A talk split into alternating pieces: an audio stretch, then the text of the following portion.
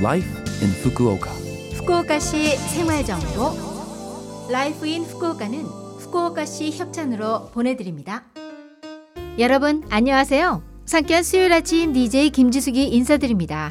Life in 후쿠오카는 후쿠오카시에서 쾌적하고 즐겁게 지내실 수 있도록 여러분께 다양한 생활 정보와 여행 정보를 한국어로 소개해 드립니다.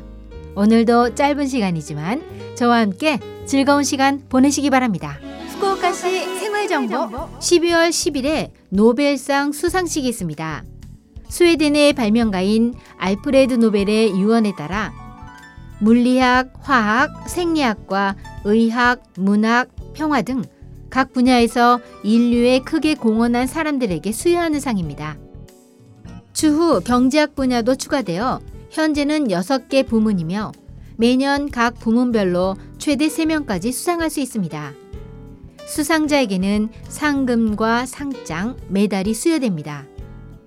올해 노벨평화상에는 오랜 세월에 걸쳐 시민의 기본적 인권과 권력을 비판하는 권리의 수호 활동을 해온 구 소비에트 벨라루스의 인권 활동가와 러시아와 우크라이나 각국의 인권단체가 선정되었습니다. 지금까지 수상자를 국적별로 확인해 보면 1위가 미국, 2위가 영국, 그리고 3위가 독일이며 일본을 제외한 아시아 국가로는 1위 인도, 2위는 중국과 대만입니다. 올해는 어떤 인물이 노벨상을 수상할까 궁금합니다. 후쿠오카시 생활 정보. 인권은 개개인이 태어날 때부터 갖는 인간이 인간답게 살 권리입니다. 12월 10일은 세계 인권의 날로 일본을 비롯해 전 세계 각국이 인권에 대해 생각하는 날이죠. 12월 4일부터 10일까지는 인권 주간으로 후쿠오카시에서도 인권이 존중되고 차별 없는 살기 좋은 후쿠오카시를 지향하는 인권 존중 주간으로 삼고 있습니다. 자신이 둘도 없는 존재라면 타인 역시 둘도 없는 존재입니다. 서로가 소중한 존재임을 아는 한 주입니다. SDGs가 말하는 아무도 외롭게 홀로 두지 않는 사회를 실현하기 위해서는 여성과 어린이, 고령자, 외국인, 장애인이라는 이유로 받는 차별과 편견을 근절하고 서로의 인권을 존중하는 일이 중요합니다. 여러분도 배려와 소중한 생명에 대해 다시 한번 생각해 보세요. 후쿠오카시는 신종 코로나 바이러스 백신 접종을 희망하는 모든 분들이 안심하고 접종하실 수 있도록 추진하고 있습니다. 3차, 4차, 5차 백신 접종자를 대상으로 하는 오미크론 대응 백신 접종을 실시 중입니다.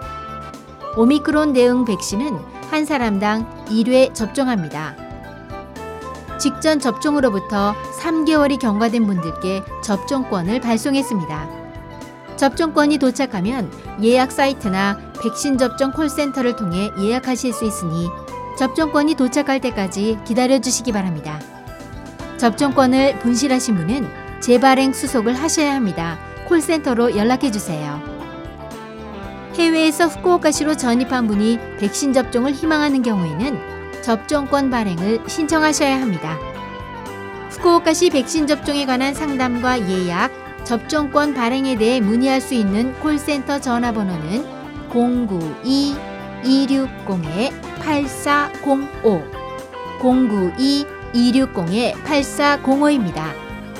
매일 오전 8시 30분부터 오후 5시 30분까지 접수받으며 영어와 한국어, 중국어 등 7개국어로 대응해 드립니다.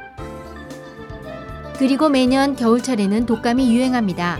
올해는 신종 코로나 바이러스와 동시기에 유행할 가능성이 있습니다. 만약 감염되었을 때 중증 예방을 위해서도 독감 백신 접종도 권장합니다. 한편 신종 코로나 백신과 독감 백신은 동시에 접종하실 수 있습니다. 후쿠오카시 생활정보 이번 주 Life in 후쿠오카 한국어 어떠셨어요? Life in 후쿠오카는 팟캐스트로 언제든지 들으실 수 있습니다. 그리고 블로그를 통해 방송 내용을 확인할 수도 있으니 Love FM 공식 홈페이지에 Life in 후쿠오카 페이지도 놀러 오세요. 방송에서는 여러분들의 사연도 기다리고 있습니다. 이메일 761골뱅이 lovefm.co.jp 761 골뱅이 lovefm.co.jp로 보내주세요.